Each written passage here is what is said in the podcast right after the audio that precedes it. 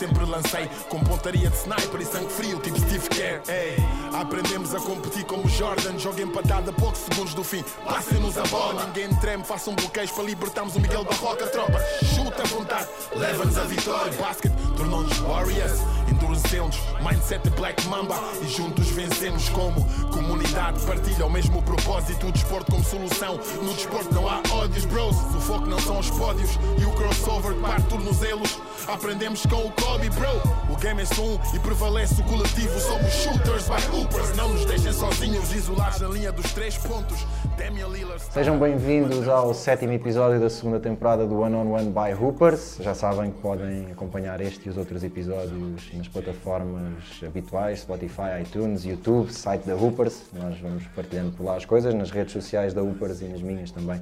Vamos partilhando uh, estes episódios. Sigam, uh, ouçam, vejam e digam-nos o que acham que é importante para nós sentir o feedback. Hoje temos uma convidada muito especial, uh, Nádia Tavares. Uh, boa noite, Nádia. Boa noite, boa, noite boa tarde, bom dia para quem estiver a ver isto de manhã. Um, obrigado por estares aqui. Obrigada Uh, pelo Nádia convite. é uma ex-jogadora, atualmente continua ligada ao desporto, mas numa área completamente diferente. És psicóloga, trabalhas Uhum. a parte de mental coaching dos, dos atletas. Uh, já, já lá vamos chegar, vamos começar com o teu percurso e com a tua ligação ao basquete como jogadora, que foi que, que tudo começou, não é? Um, e eu quero, antes, de, antes do teu percurso, quero saber qual é que é a tua primeira memória uh, relativa ao jogo de basquete. Ei, primeira memória. Eh, bem, não tem nada a ver com o campo. Acho que foi uma colega de trabalho da minha mãe que me deu um cesto de basquete daqueles pequeninos. Sim.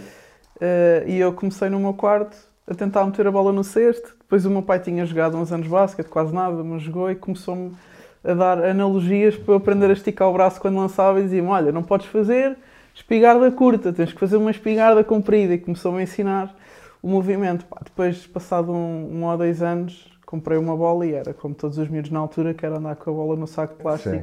e estar, estar toda. Para a escola, jogar. para- Estar para toda, todo o estar lado, toda, sim, estar sim, toda sim, sim.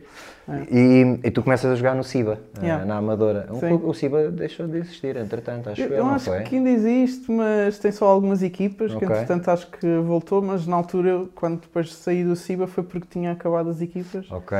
mas, E é mas lá que tu altura, começas. Começaste com que idade?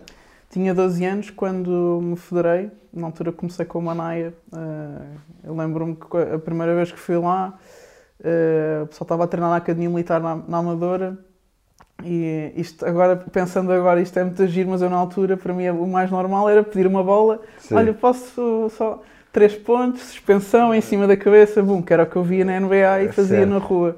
Que é, uma, que é uma assim. questão, que é, que é um problema eh, dos miúdos, que Ah. é qualquer miúdo, sem saber lançar ao cesto, quer lançar de três pontos. Sim. Aquela linha é tipo, ah, é daqui. sim, sim, e depois vês miúdos, a- não é a lançar, é a atirar a bola. atirar. não é? Sim, então foi muito gira. Depois eu comecei, eh, uns dias depois comecei a treinar. Três meses depois passaram logo para as cadetes, que era muito grande e lançava bem e tudo. Pronto. Então foi, foi assim logo um impacto também do, do gosto para aprender a disciplina do, do treino. Ok, e, e tu eh, começaste então a jogar no escalão acima muito rápido. Foi. Eh, e sentias, sentias-te preparada tecnicamente eh, ou nem, nem tinhas essa. Acho que nem pensava nisso, eu só. Eu lembro-me do dia que, que o meu treinador me ligou a dizer: Olha, vais passar para o escalão de cima. Lembro-me perfeitamente onde é que estava, inclusivamente. Ah, e não conseguia parar de sorrir. Tipo, era, para mim era espetacular poder dar aquele passo. Nem sequer pensei se estava ou não, não- ou se não estava. Eu sempre Sim. fui muito mais de bora, Bora. logo se vê. E, e a certa altura na, na, na tua, na tua formação eh, saltas para o Algés, também com o Manaia. Também O com a Manaia Manaia. vai- para o Algés na altura exatamente, depois. Sim. E foste jogar, eh, se não me engano, a equipa da minha irmã. Ah, sim, fui jogar Acho com a tua foi. irmã. Acho que fui para o escalão acima também logo. Ok. Aliás, eu, eu só, só joguei no meu escalão depois quando cheguei a sénior. Eu nunca Ok. mais joguei no meu escalão. sempre a jogar. eh, Sim, eu quando passo para a idade de cadete vou logo para júniores e depois quando. Até passei primeiro para séniores, também como júnior. Pronto, andei sempre nos escalões acima, sempre estive habituado a treinar com, com jogadoras mais velhas do que eu e a ter assim uma exigência um pouco mais alta. As seleções também. ah, também Tu começas a ir às vezes. seleções com que idade? Lembras-te?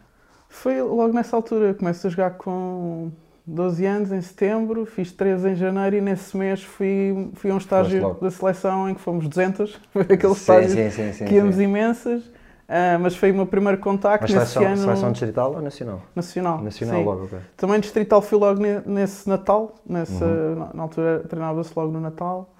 Uh, nacional foi em janeiro. Nesse ano não fui ao europeu, foi o primeiro e, único ano que não fui ao europeu. Sim. Depois, a partir daí, foi, foi sempre. E eh, lembras-te da primeira vez que foste convocada para a seleção? Eu ia falar nisto mais à frente, mas eh, já Para- para a eh, nacional? antecipo já. Lembro-me, lembro-me. Eu lembro-me assim, tenho flashes assim interessantes. Como é que foi esse, Eh, esse sentimento de, de de repente poderes eh, representar a seleção Bom, nacional? eu na altura não. A primeira vez que fui convocada para esse estágio não tinha muita noção. A Uhum. coisa que eu lembro-me de acontecer foi o treinador chamar toda a gente ao meio e dizer pela primeira vez temos uma atleta que vai à seleção e eu fiz, olha, tens que fazer uma mala, vai ser um fim de semana e eu. Ok. Ok, bora.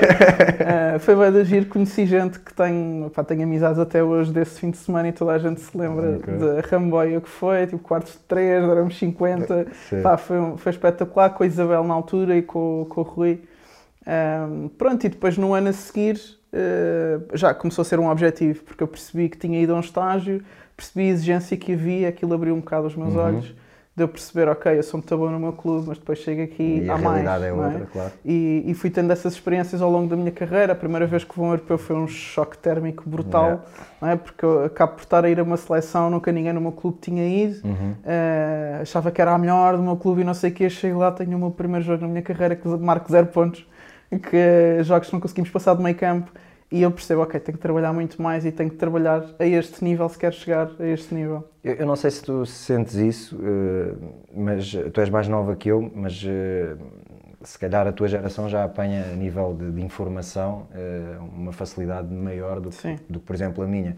Mas nós, nós por exemplo, as seleções, mesmo as distritais, eh, mas acima de tudo as nacionais, eram muito, eh, era, era, era muito isso, era para chegarmos lá e percebermos, ok, eh, este é o meu eu, eu achava que este era o meu nível, Uhum. Yeah. mas afinal o meu nível é este, um bocadinho Sim. mais abaixo. Nós, eu- nós utilizávamos muito isso, tu sentias também essa. Ah, sim, constantemente. Eu tenho experiências de vida nesses momentos, principalmente quando se chega a europeus, mas mesmo, mesmo chegar à seleção distrital e chegar a um estágio e, e experimentar o nível, não só porque os treinos são mais puxados e porque temos treinos bidiários e não estamos habituados a isso no clube, mas também porque temos colegas que também são os melhores dos seus clubes. Claro. Estamos ali, não é? Uma seleção, lá está, das Claro. melhores e pá, o embate é muito maior, a intensidade, eh, o físico, Sim, sim, sim, eh, pronto, a, a tomada de decisão, tudo é- é, Um dos conselhos que o, que o Joia me dava sempre que eu ia à seleção nacional era eh, pá, vai haver treinos em que a bola não vai entrar no cesto, eh, mas não vai para ti nem para ninguém. Ah.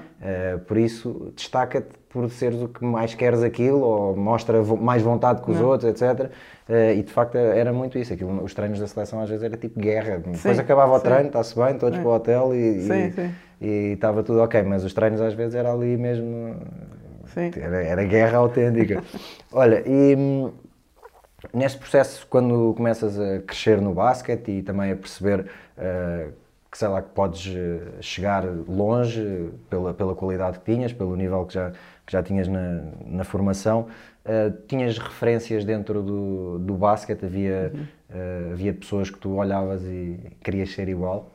Pá, sim, eu, eu fui tendo sempre. Eu não tinha uma, eu, eu fui tendo sempre várias, porque lá está. Como eu jogava sempre em escalões acima, às vezes a referência era uma pessoa com quem eu jogava. Eu lembro-me a primeira vez no Algés em que me ponho a jogar nas séniores, eu tinha 17 anos, e eu olho para a roda de início de treino e está a Joana Fogaça, Cecília Chin, está. Pronto, estão pessoas que, que, que eu olhava há uns anos atrás e dizia, tipo, eu nunca vou poder jogar com estas pessoas, Certo. não é? Pessoas com 10, 15 anos de diferença de mim, eh, que eu agora podia treinar todos os dias, não é? Eu lembro-me de treinar com a Joana Fogaça e, e a bola estava aqui e de repente estava ali, eu não sabia o que é que tinha acontecido. Eh, e acabavam por ser essas as minhas referências, porque para mim referência foi sempre pessoas com quem que eu vejo a trabalhar. Ok. eh, eu gosto, Tinhas, tinhas Sim. uma, uma proximidade Sim. relativa, não é Sim. aquela referência tipo Sim, de veres ao podia longe. ter, obviamente, pá, eu adorava ver o Kobe a jogar, Uhum. Diana Taurasi, eh, a Sue Bird, pá, adorava, tinha sempre referências assim, mas as pessoas com quem eu trabalhava no diário e que me davam um exemplo no diário, eu acabava por admirar, quando cheguei ao Cabo, na Madeira também, tinha a Fátima Freitas, Uh, depois, mais à frente, quando comecei a jogar com a Mary na seleção, a Mary, em termos de uma máquina de trabalho brutal, tipo, fez-me sentir assim em termos de trabalho. Eu era uma pessoa que até gostava de treinar. Uma é a segunda referência seguida. No último episódio tivemos aqui Inês Viana, que, Inês também falou, falou. também da, da Mary como uma referência. Uh, e eu acho que é, é incontornável. Não, não- a Mary, de facto, é no basquete feminino. É. E, e- e- e muito por causa disso, da, da metodologia de treino, não é? Sim. Sim, eu, eu, eu aos 13 anos, quando, quando lá está, quis começar a dar esses passos, comecei a correr na rua antes de ir para as aulas de manhã. Eh, e ia para o treino e levava uma corda ao pescoço para quando estivesse de fora estar a saltar à corda, ou estar a fazer flexões. E depois cresço e vejo a Mary a levar bozus e elásticos e, e aquela escada de, de agilidade e, e leva a grande mochila para o treino para antes do treino estar a fazer não sei o quê, durante Sim. o treino estar a fazer não sei o quê, depois durante ou seja, foi um baile, não é? um show de trabalho, de processo, pá, que justificava depois tudo o que ela alcançou Claro. ao longo da carreira, nada acontece por acaso. Claro, não é? claro, claro, claro, claro. Eh, tu, no Algés, eh, começas a jogar é Liga, quando... eh, Eu en- entrei, eu tive 3 anos no Algés. O meu primeiro ano joguei nos Júniores, Uhum. o segundo também nas Júniores, mas no CAR, que tive um ano Ah, no ok. CAR, e o terceiro fiz nas Séniores, na Liga. Ok, e, é- e qual é o- esse primeiro impacto de jogar na, na Liga Feminina?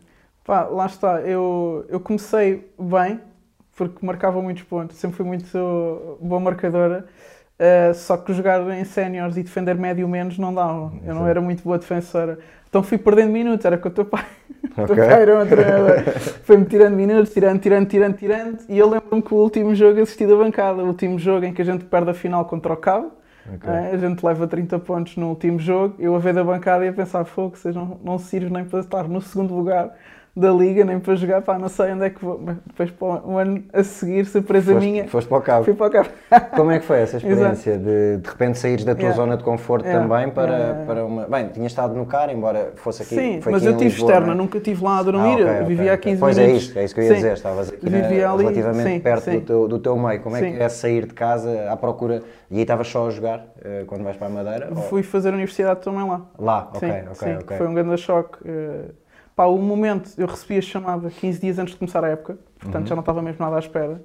Estava à espera de ficar no Algés, mas quando recebi esta oportunidade e percebi que eles tinham estado o verão todo a arranjar uma forma de me levar para lá, foi quando é que querem que eu vá. Uhum. Eu já tinha-me candidatado à Universidade cá, tive que ir ao Ministério da Educação para pedir, para Ok. mudar a minha candidatura para ir para a Madeira.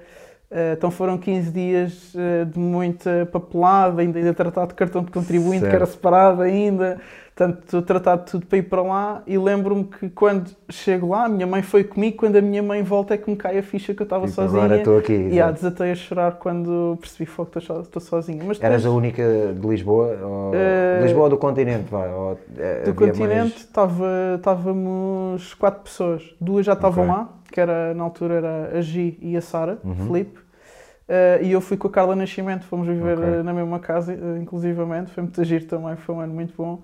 Eh, e fomos Acabaram, acabavam por se apoiar, não é? Sim, Essa- sim, eu já Estavam conhecia. todas no mesmo, no sim, mesmo barco, sim, não é? Sim, sim, sim. Foi muito fixe. Ela, ela já estava habituada a viver fora de casa, já tinha estado em Barcelona, inclusivamente, Ok.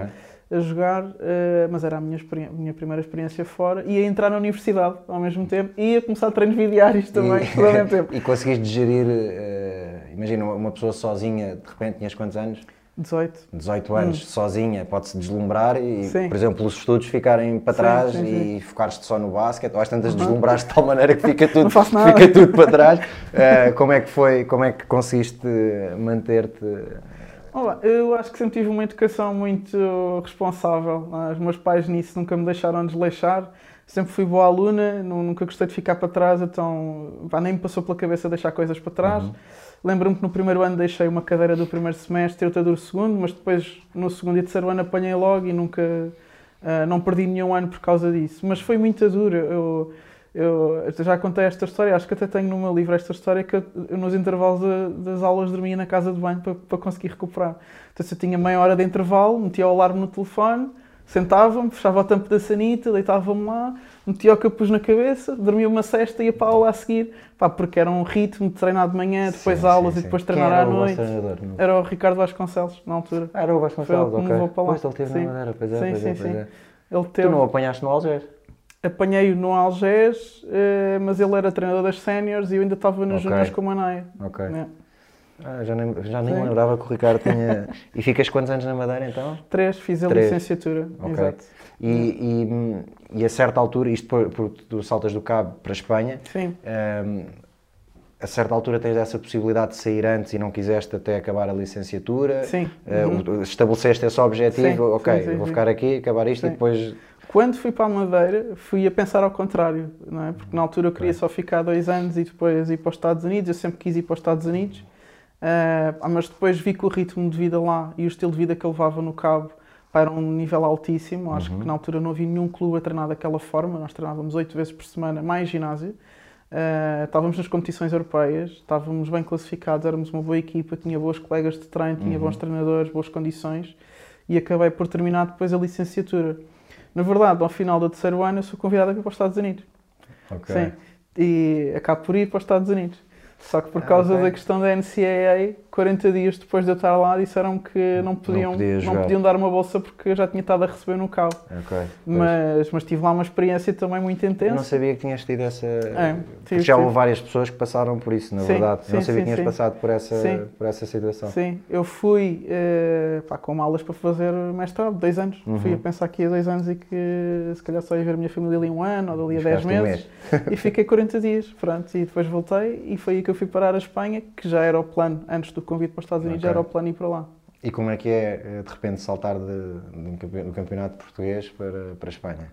É outra brutalidade, não é? Outra, outro escalão. A nível de profissionalismo, principalmente, eh, sentiste essa, Sim. essa diferença? Opa, hum, um ato simples de receber a bola de um lado para passar para o outro parece que estou em câmara lenta relativamente às minhas colegas, não é? E a Liga Espanhola está, eh, agora não sei exatamente se estará tão acima, mas eu na altura senti um choque brutal de, de corpos, de físico, de velocidade, de ritmo, de velocidade de pensar, de tudo, tudo. Eu, eu lembro-me que os primeiros dois meses foi eu a conseguir eh, pôr um drible antes para conseguir ultrapassar, ou conseguir passar sem que me tocassem na bola, ou conseguir ganhar um ressalto no treino, coisas simples, ou não ser ultrapassada.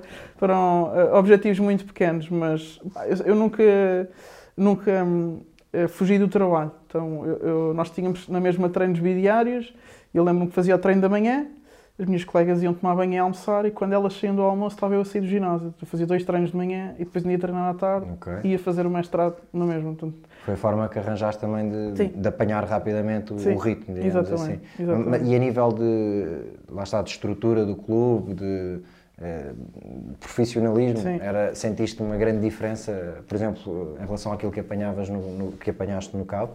Ah, A diferença para o clube que eu apanhei em Espanha é que era um clube com mais modalidades. O Cabo é um clube só de basquete, o Clube sim. Amigos do Basquete. Eu apanhei um clube que, que de fundação era de natação, então nós tínhamos, além do ginásio e tudo mais, tudo lá dentro, tínhamos piscina e Já tinhas essa experiência de e- Algés, assim não foi uma coisa Verdade, completamente verdade. nova para ti. Só que desta vez eu podia usar a piscina.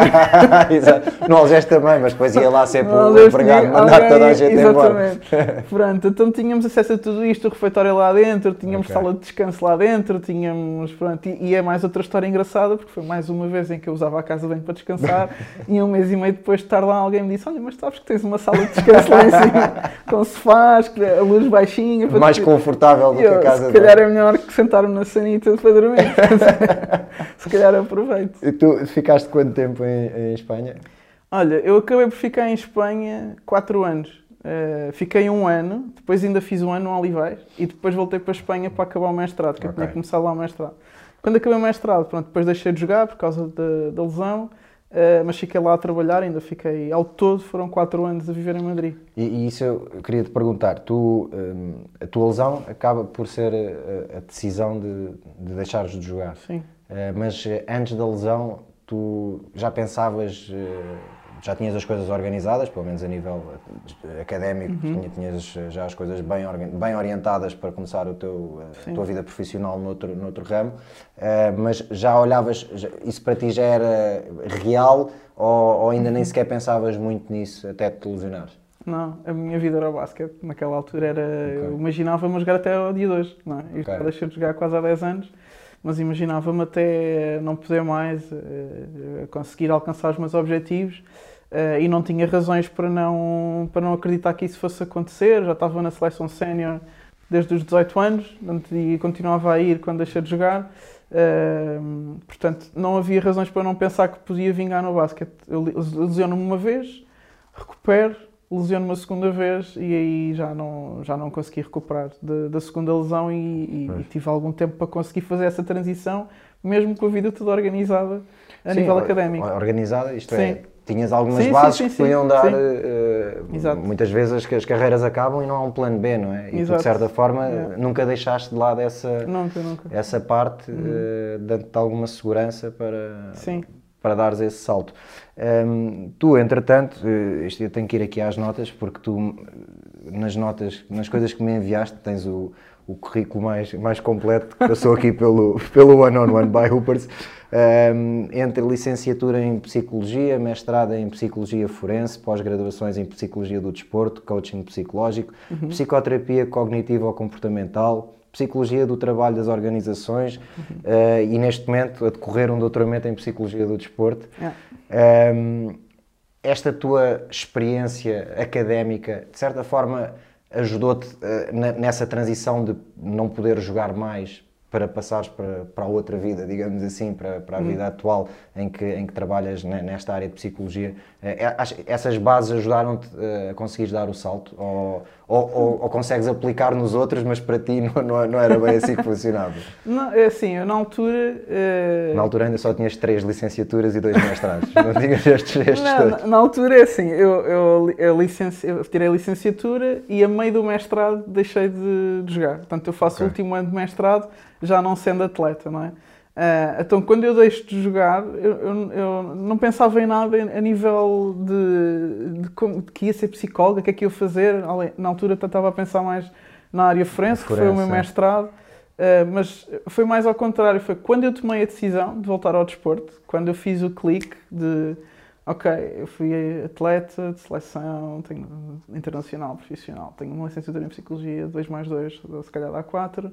Ok, vou, vou pôr a fundo nisto, uhum. comecei a usar as minhas experiências de atleta para lançar a minha marca na uhum. altura. Sim, já lá um, vamos chegar também. Depois comecei a trabalhar na federação e por causa disso é que eu disse, ok, tipo, eu não sou o tipo de pessoa de ser mais uma, tal como queria ser muito boa atleta, uhum. agora quero ser muito boa psicóloga e depois é que vem essa formação toda e essa vontade de okay. continuar. E então, se calhar, foi, foi mais ao contrário, yeah. foi eh, eu quero ajudar, se calhar, eh, a quem passar por situações semelhantes à minha ou outras, eh, porque os desafios imagino que sejam enormes e agora Sim. quero entrar aí um bocadinho mais nessa, nessa área também. Um, se calhar foi então o inverso, que é, uh, ok, vou, vou, dar a mão agora a quem pode passar por coisas como eu passei ou, ou, outras. É, é, interessante, eu tenho uma. Ele é quase meu familiar. Um, é, que é um miúdo que jogava, ele jogou futebol durante muitos anos uhum. e, e, a certa altura ele estava no Brasil, ele é brasileiro, estava no Brasil, jogou cá, depois foi para o Brasil e ele a certa altura na carreira dele, à procura de crescer na carreira enquanto jogador, começou a perceber que o que realmente gostava uh, no desporto e em estar na equipa, mais do que jogar, era ajudar os colegas. Hum. E então também virou a página para, para se formar uh, hum. noutra área, para, para de repente começar a ajudar os, os, os, colegas. Um, e agora estavas a falar nisso, e é, o processo, se calhar, foi fruto Sim. de outras razões, nomeadamente da lesão, mas foi esse de, ok, eu quero é então agora vou ajudar as sim, pessoas. Sim, sim. Um, e quando tu, tu, fundaste a Dream Achieve, estavas a falar há pouco, fala-me desse, desse projeto. Pá, a Dream Achieve é, é, sou eu, no fundo, não é? Eu quero que seja muito mais do que isso e estou a tentar que seja mais do que isso, mas quando começou, o projeto era, pá, eu, eu preciso de pôr para fora o que está aqui dentro. Uh, comecei a escrever primeiro, uh, ainda não fazia nem vídeos nem podcast, mas comecei a escrever textos uh, que depois dão o meu primeiro livro, inclusivamente. Uhum. Então eu nem sabia que estava a escrever um livro já na altura, uhum. mas comecei a usar as minhas histórias de atleta e a juntar com questões da psicologia, uh, com questões de problemáticas mentais, componentes das competências mentais que se desenvolve quando se é atleta e que se é preciso desenvolver para ser atleta. Uh, coisas da relação treinador-atleta, atleta-atleta, Relações complexas essas. Sim, Treinador-atleta Sim, sim, sim. Eu arrisco-me a dizer sim. que é mais complexo que um casamento. sim, sim, já, sim, sim, sim, Já, já tive mais filmes com treinadores do que com a minha podes mulher. Podes crer, podes crer. E com colegas, ainda mais no feminino, às vezes há um bocadinho mais dramas, não é? Uh, mas uh, lidar com a derrota é? São, é um tema que eu adoro falar, é, okay. mais do que falar dos jogos que eu ganhei e das coisas que eu alcancei. Eu gosto muito de falar dos meus momentos difíceis, porque eu acho que é aí que eu consigo me ligar às pessoas, é com os momentos difíceis, não é? Eu dizer, ah, eu fui boa, fiz isto, claro. fiz aquilo, e as pessoas, ah, tipo, fiz, ainda e, bem. E os atletas, uh, e agora passando, aliás, a partir do momento em que crias a Dream Achieve, tu agora, enquanto enquanto estás a trabalhar em clubes, eh, em federações, etc., és a Nádia, não é? Não é, não é a Dream Achieve que está a prestar sim, um sim, serviço sim. A, a, essas instituições. Uh, mas uh, quando alguém procura a Nádia é porque está mal ou, ou já, ou, ou, as pessoas já, já, já deixou de ser tabu a questão da saúde mental e os atletas procuram-te só para ajudar uh, a que eles tenham um melhor rendimento? Sim, é uma excelente pergunta. Já começa a acontecer as duas coisas. Um, e eu tenho sentido muito agora, na altura da, da pandemia, muita gente a chegar, porque uhum. realmente houve aqui um, um, um baque em muitos atletas claro. no que diz respeito à continuidade do treino, à consistência, poderem alcançar determinados objetivos. Que é uma das coisas que eu também é. queria perceber contigo, a gestão destes meses sim. num atleta, sim, sim, a nível de expectativas, porque eh, muitos atletas eh, se calhar viram oportunidades, até financeiras, e a vida deles depende muitas vezes disso, uh, desaparecerem fruto de, de tudo, desta incerteza toda. Sim. Ou seja, esta gestão também nestes últimos meses, imagino que tenha hum. sido ainda mais desafiante do que, do que noutras Sim. alturas. Não é? Tem, temos isso e temos também pessoas que perceberam que podem desenvolver esta componente. Aliás, é um tema que eu insisto muito, que a psicologia do desporto não pode ser vista só como ah, quando estou mal, é só quando estou mal, certo. quando tenho algum problema mental. Não nós, quando falamos de psicologia de desporto, estamos a falar de desenvolver competências psicológicas para aumentar para o rendimento aumentar o esportivo. Rendimento, também a saúde mental do atleta, do treinador e tudo o que está à volta, mas também o desenvolvimento do rendimento do atleta. Se eu quero chegar ao alto rendimento e à alta competição e ao topo, eu não posso estar só a pensar que vou trabalhar uma coisa quando estou mal. É a mesma coisa que eu só ir ao ginásio quando claro. estou mal, ou quando estou com uma lesão. Não, sim, eu, sim, sim. Eu, tu podes ter atletas que estão perfeitamente a nível físico, não é? estão muito bem a nível físico e continuam a ir ao ginásio. Não é? Isto é uma analogia que eu uso muito porque eu acho que a preparação física já é quase um dado adquirido que tem que se certo. trabalhar. E estamos a tentar mas, chegar aí também mas, a nível mas, da psicologia. Mas, por exemplo, até a questão da preparação física uh, é, uma, é uma área que há uns anos uh, não era tão bem trabalhada é. ou não era tão bem uh, aceite por parte dos atletas como, como é agora. Sim, sim, sim. Uh, sim os sim. atletas, eu lembro-me de equipas em que tinha planos de treino de ginásio iguais uh, a jogadores que pesavam o dobro de mim. Sim, sim, e sim, não havia aqui. Agora o trabalho é mais específico para é, cada atleta. Mais individualizado. E, e, se calhar, lá está, foi um processo que demorou tempo, agora se calhar é atuar agora e que é começa. Hora, é a hora da psicologia. eu acredito muito nisso. Eu acho que estamos a conseguir mudar um bocadinho a mentalidade das pessoas, este tabu, estes mitos. Eu gosto muito de falar sobre estes temas porque, hum, enquanto que alguns colegas meus às vezes dizem ah, as pessoas têm é que perceber que a psicologia é importante. Eu acho que nós temos que explicar porque é que a claro. psicologia é importante e em que momentos é que é determinante e saber especificamente explicar. Olha, lembras-te daquele jogo que estavas totalmente preparado, fisicamente, tecnicamente, taticamente, treinaste não sei quantos anos para chegar a uma final destas e lembras-te que bloqueaste? Sabes porque é que isso aconteceu? A parte psicológica não está treinada. Tens certo. tudo treinado, mas chegas e não consegues gerir as tuas emoções. Isto é treino também, não claro. está nada de mal contigo. Não, não tens nada de isso errado. trabalha-se, exato. Mas é preciso desenvolver aqui a, a, parte de gerir as emoções também. Houve, houve, eh, não sei se, não sei se isso teve influência ou não, mas eh, é recente também e, e cada vez mais ver por exemplo, atletas na NBA, acredito que outras modalidades também, mas não uhum. acompanho tanto como, como acompanho a NBA, por razões óbvias, mas há atletas da NBA, o Kevin Love, por exemplo, que foi sim. um jogador uh, dos melhores que sim, a Liga sim. teve nos últimos anos, uh, assumiu publicamente que teve depressões graves, problemas é.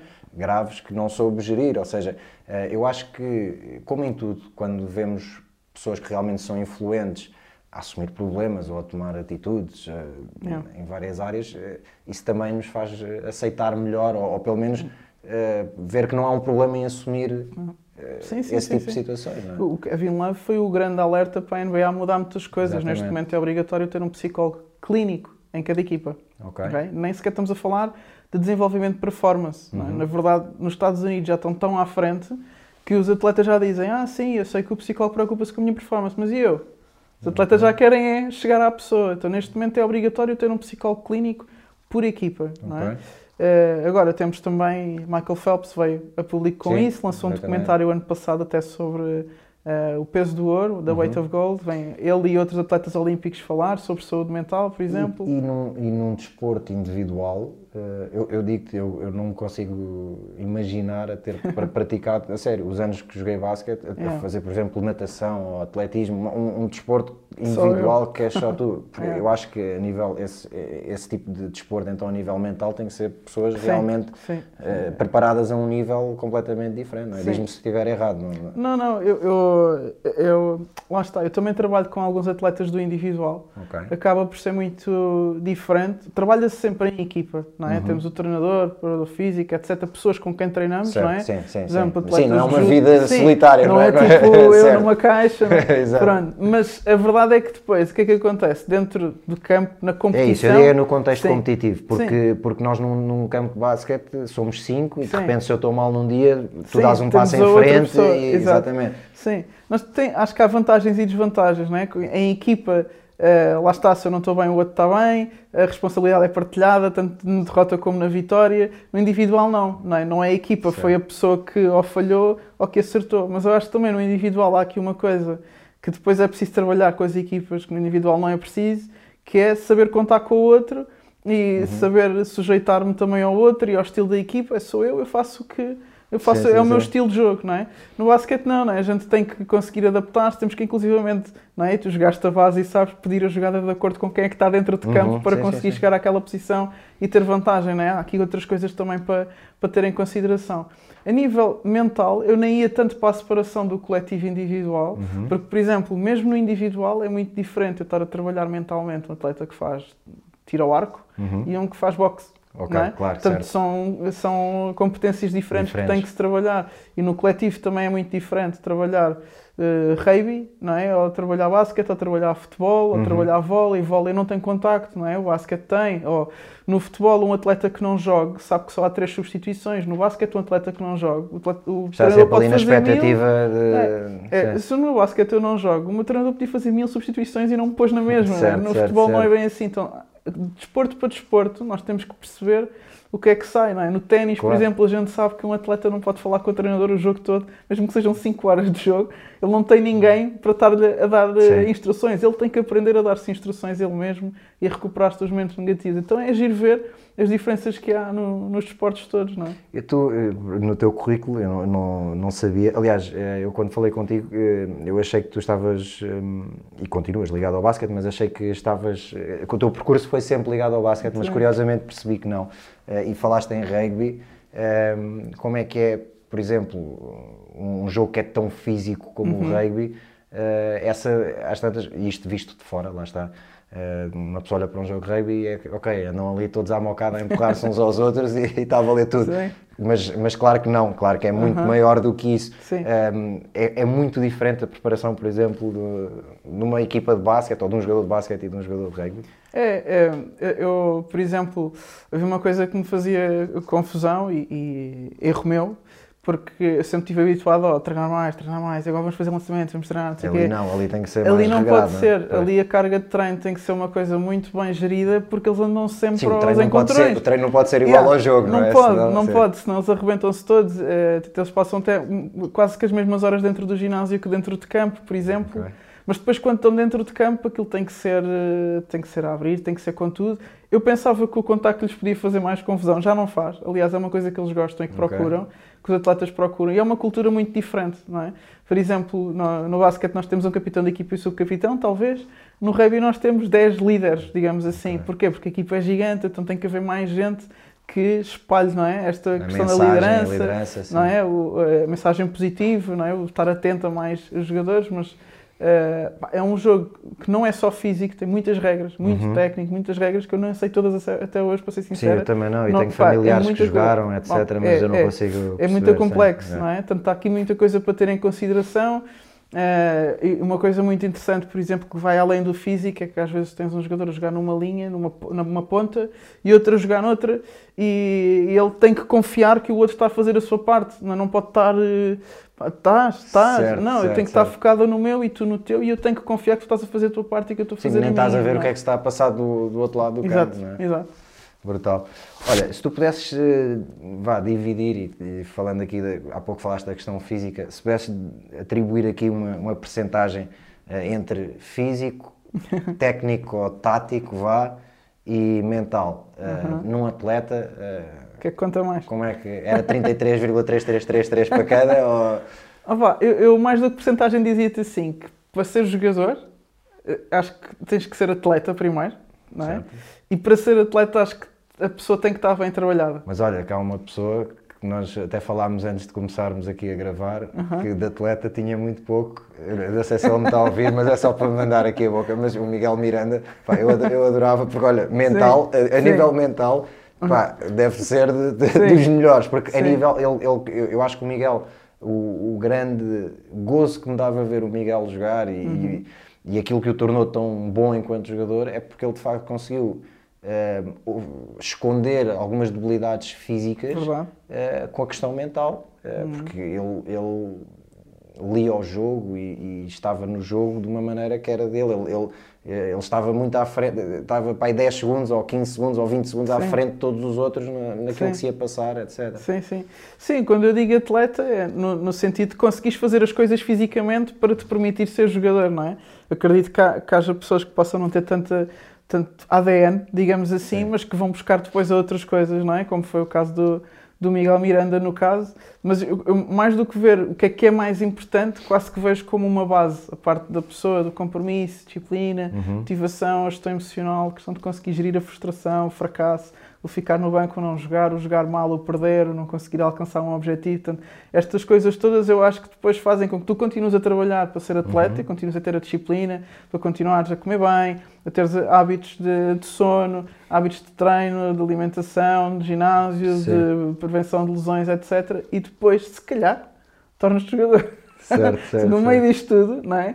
Depois afunilas e se calhar tornas-te um dia jogador de basquete ou de futebol. Tu achas que, por exemplo, foi giro no último episódio, nós até falámos eh, sobre isso com a Inês, eh, com a Inês Viana, ehm, a questão das rotinas. Ehm, é é realmente importante para um, para um atleta que cria esse, esse tipo de, de rotinas antes de um jogo, por exemplo, de eh, usar as mesmas meias, entrar sempre com o pé direito, sei lá, mil coisas que, Sim. diferentes, porque cada um tem, tem as suas quase, há uns que não têm nada. Sim. Eh, mas um, um atleta que, que realmente, e eu, eu digo isto, vou dar o meu exemplo. Eu se eh, tinha, não eram muitas, mas se me falhava alguma, eu até conseguir eh, não pensar que tinha Yeah. falhado, ficava ali algum Sim, sim, tempo. sim. Eh, isso de facto é importante para um atleta ou, ou é completamente. É importante, é. Eu acho que até, ehm, inclusivamente, é uma coisa que se trabalha na psicologia, as rotinas pré-competitivas. Não necessariamente superstições, não é? Uma Uhum. coisa são rotinas, outra coisa são superstições. Qualquer maneira, se é uma coisa que Sim, aumenta um a dia- confiança... Um dia vou, vou trazer cá o Eki e, e mudamos a conversa e falamos de superstições. Superstições, Mas yeah. até, eu, eu, tenho, eu digo sempre isto do Eki. Ele tinha as cenas dele, mas eu joguei 3 anos com o Eki e fui 3 vezes campeão nacional. Por isso, dá- dava por isso resultado. exato. Eu acho que se, se estas coisinhas dão confiança ao atleta, por que não? Eu acho Sim. que ele deve fazer. Agora, rotinas pré-competitivas é aquilo que eu chamo do aquecimento mental. Uhum. É, além de eu estar a aquecer fisicamente, também já estar a fazer, eh, por exemplo, se eu tenho que jogar à tarde, já a fazer a minha rotina de manhã, Certo. não é? A alimentação àquela hora, Naquela, ter, a, ter a noite anterior, ter um bom descanso, então toda aquela rotina pré-competitiva, o chegar, o equipar, o ir lançar, o etc, não é?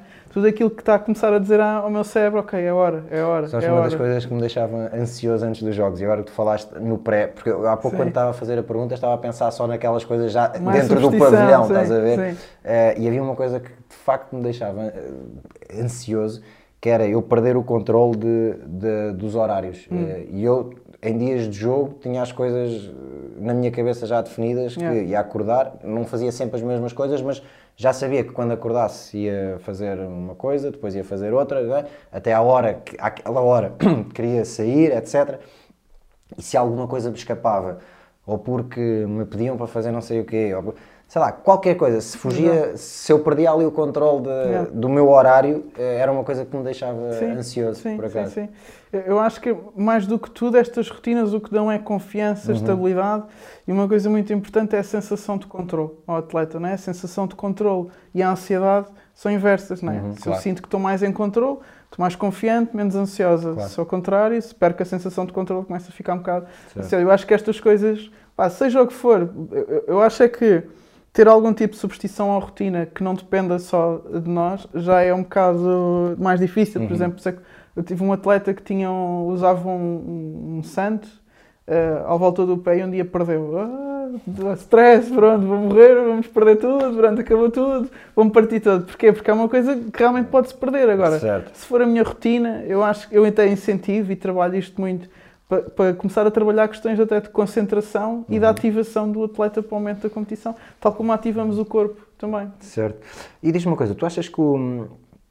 E aqui mudando, mudando aqui um bocadinho o tema, hum, tu achas que um atleta de alta competição, e, porque é uma coisa que já se falou aqui noutros episódios, eh, até porque na primeira temporada era só malta velha que já nem- ninguém jogava, hum, mas achas que um atleta de alta competição hum, está, muito, está bem preparado para o mercado de trabalho eh, fora do desporto, eh, por valências que ganhou no desporto, e eu digo-te algumas que eu acho que de facto são, eh, são importantes. Por exemplo, a questão de lidar com a pressão, a questão de trabalho de equipa, respeito pela equipa, a questão dos horários, que é uma coisa que me deixa doente no, no mundo atual do trabalho, que é o, não haver respeito por horários. Yeah. Tens uma reunião às 10, a reunião começa às 11. Epá, não. Eh, Se a reunião é às 10, vamos começar às Sim, 10, sim, vamos sim, começar às 11.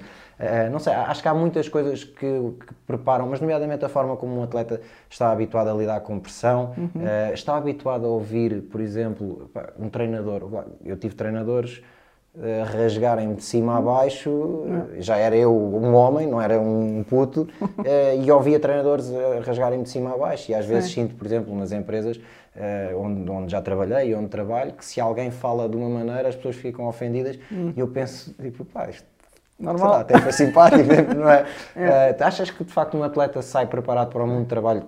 Como é óbvio, depois tem que ter outras valências, Sim, nomeadamente sim, sim. académicas, mas é- é a questão de, de, de toda a envolvência que, que a alta competição obrigou a viver eh, ajuda? Eh, Achas que é importante? ajuda e é importante e acho que estas soft skills que eu ponho entre aspas porque acho que não são assim tão soft eh, acho que já o temos de forma natural não é esta acho que a mesma capacidade de trabalho em si temos bastante De sofrimento, eh, bastante, não é? capacidade de sofrimento de, de sermos criativos de ir buscar mais acho que tudo isto e mesmo eh, a questão de, de lidar com com as emoções, não é? Nós, eh, então no basquete é tudo ao segundo e faltam dois segundos e vamos fazer a última jogada e estamos a perder por um, então nós conseguimos lidar com isto de forma muito natural.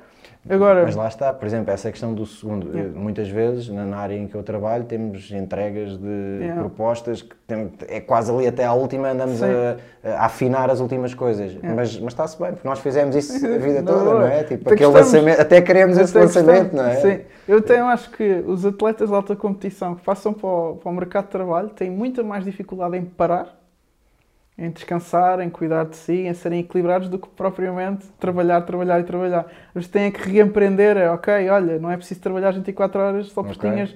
Eu, eu, eu, eu tive que aprender muito a fazer, ainda, ainda tenho, ainda tenho muito o pé no acelerador e às vezes tenho que dizer, ok, calma, tens de descansar, Sim. tens que parar, tens de estar com os teus amigos, com a tua família, não é só trabalho, trabalho, trabalho. Isto é uma coisa que nós temos muito do- da alta competição, não é? De, de até mesmo ter sido atleta profissional, o meu ritmo de vida. É giro falares era- nisso, porque eu trabalho o dia todo, depois tenho Sport TV Yeah. de madrugada, Yeah. depois tenho dois Yeah. filhos eh, É. muito e como é, e intensos. como é que te sentes quando não tens trabalho? Eh, como achei que ainda tinha muito tempo livre, decidi voltar a jogar Pronto, agora, é só para É arranjar isso, mais não é? qualquer coisa. É né? isso. Eu lembro-me quando era miúda, se ficasse duas semanas, e aconteceu poucas vezes, mas se ficasse duas semanas sem treinar, tipo, imagina, verão, as minhas pernas começavam, eu na cama a dormir não conseguia, eu começava a ficar ansiosa, eu queria Sim, treinar, sim, eu queria sim, trabalhar.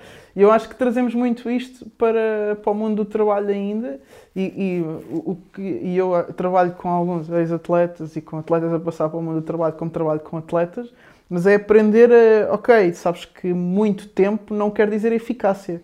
Ah. Tu precisas de recuperar para Sim, poder sim, ser sim, intenso, não é? Mas além disso, eh, porque é que eu digo sim e não? Porque sim, porque o diamante bruto está lá, portanto, já há a empresa a tra- a trabalhar em, em contratar ex-atletas por causa disso. Agora, eh, às vezes eh, não estão tão preparados por causa da questão académica ou de estar a contar com um plano B. Certo, e porque muitas vezes também acabam por entrar numa fase da tua vida em que já não estás, se calhar, ou que já perdeste alguns skills que ganhaste uhum. na, na, na, parte académica, mas que depois Sim. tiveste afastado da área Exato. porque continuaste a tua carreira, ou seja, tens que fazer, se calhar, um refresh de de conhecimento ali Sim. para conseguires entrar E é mais melhor, do que é? isso, não é? Eu cá estava-te a dizer, por exemplo, eu, eu acabo de... Eu, acabo a minha carreira desportiva, já estava a fazer o um mestrado, ou seja, eu tinha mais ou menos uma carreira definida do que uhum. é que ia uhum. fazer. Mas eu tive 4 anos para decidir o que é que eu queria fazer. Eu não me enca... a, minha, a minha cabeça não encaixava que eu não ia ser jogadora de basquete, não é? A minha identidade era aquela.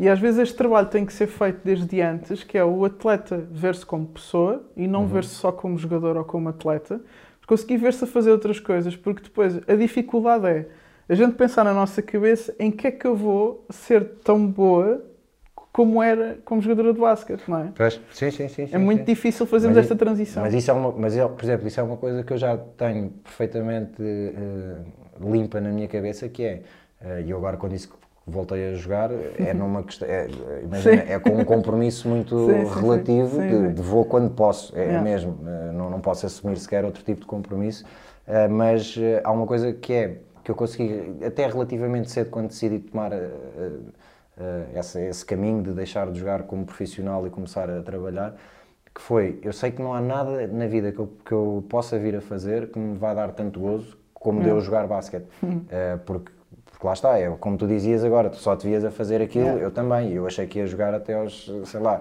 aos 50 anos yeah. uh, e, e, que ia estar a ganhar dinheiro com isso, sim, sim. Pronto, e depois percebi que não era e tomei outros, outros caminhos, mas se, consegui dar esse, ter isso bem definido, que é, uhum. ok, não há nada que eu faça que vá chegar a isto. Agora, bora lá fazer coisas que também realmente me deem prazer, não vai ser como jogar, mas vão-me dar prazer e tenho tido uhum. sorte por onde vou andando, vou fazendo coisas que gosto, mas sempre com essa cena de, ok, nada disto vai ser aquilo que eu, que eu senti dentro de campo. Não é? Eu perdi muito, esses quatro anos, esse gap aí que eu tive, eu perdi muito o gosto pelas coisas. Uhum. Eh, eu, não, eu andei inclusivamente a trabalhar em coisas que não tinham nada a ver com psicologia. Okay. Eu trabalhei em, em, televisão, em publicidade, eu trabalhei tudo em mais alguma coisa porque estava à procura de alguma coisa que me fizesse sentir aquilo que eu sentia quando estava a jogar na seleção para o europeu e a decidir em que lugar aqui ia me ficar.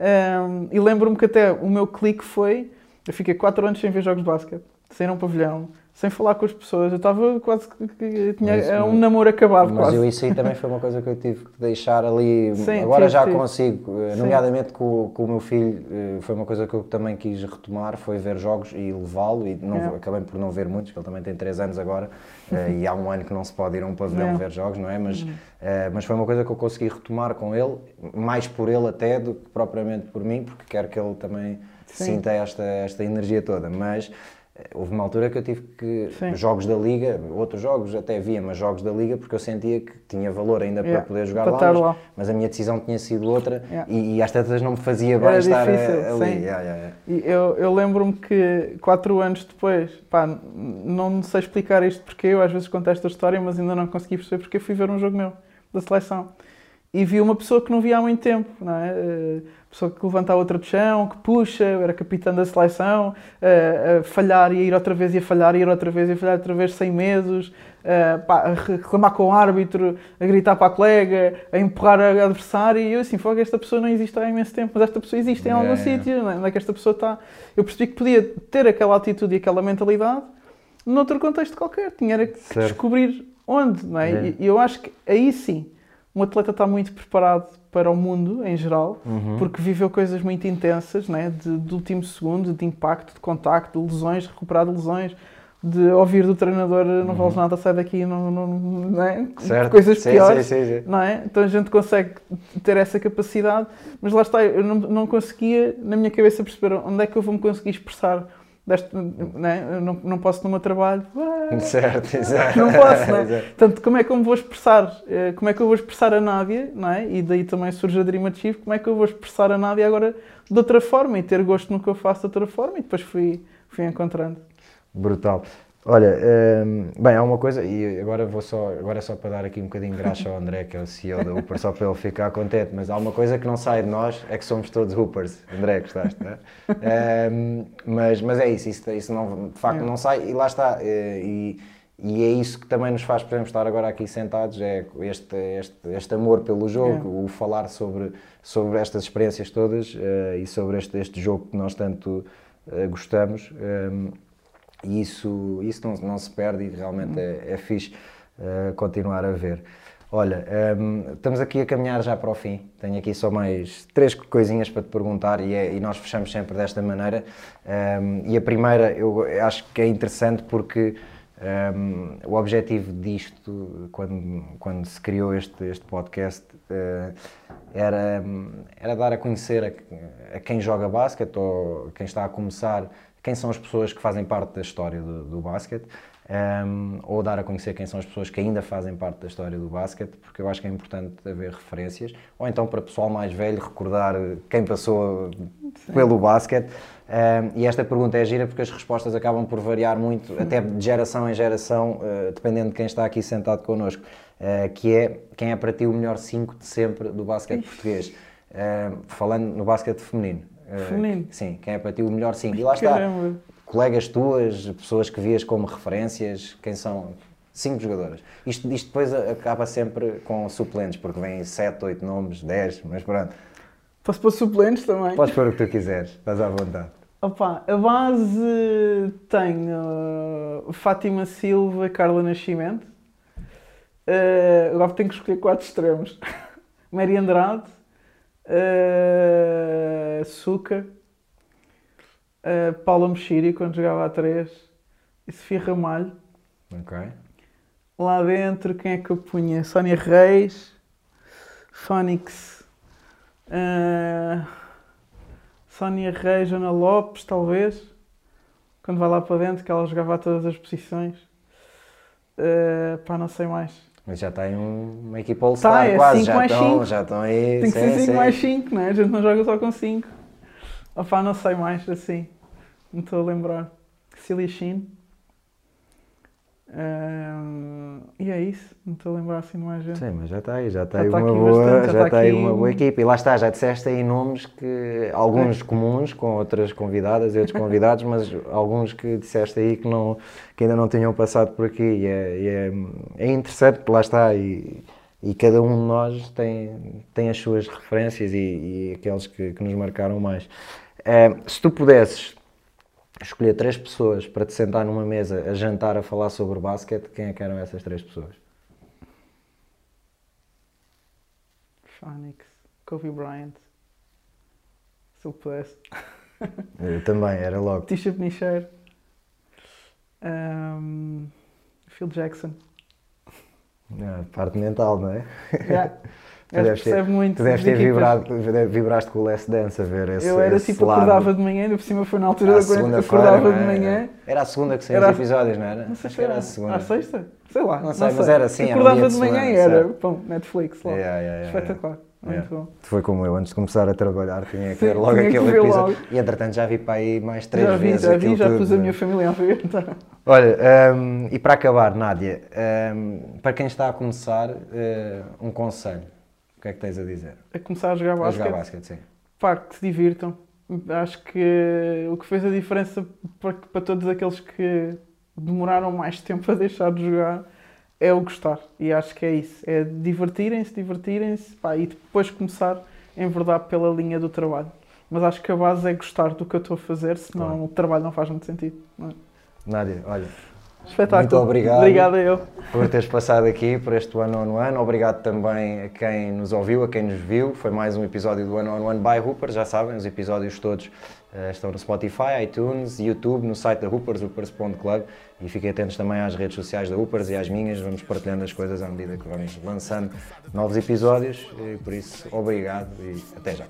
Básicos sempre lancei com pontaria de sniper e sangue frio, tipo Steve Kerr. Ei, aprendemos a competir como Jordan, joga empatada a poucos segundos do fim. Passem-nos a bola, ninguém treme, façam bloqueios para libertarmos o Miguel Barroca. Tropa, chuta à vontade, leva-nos a vitória. Basket tornou-nos Warriors, 300. Mindset Black Mamba e juntos vencemos como comunidade. Partilha o mesmo propósito. O desporto como solução. No desporto não há ódios, bros. O foco não são os pódios e o crossover parte tornozelos. Aprendemos com o Kobe, bro. O game é um e prevalece o coletivo. Somos shooters by hoopers. Não nos deixem sozinhos, isolados na linha dos três pontos.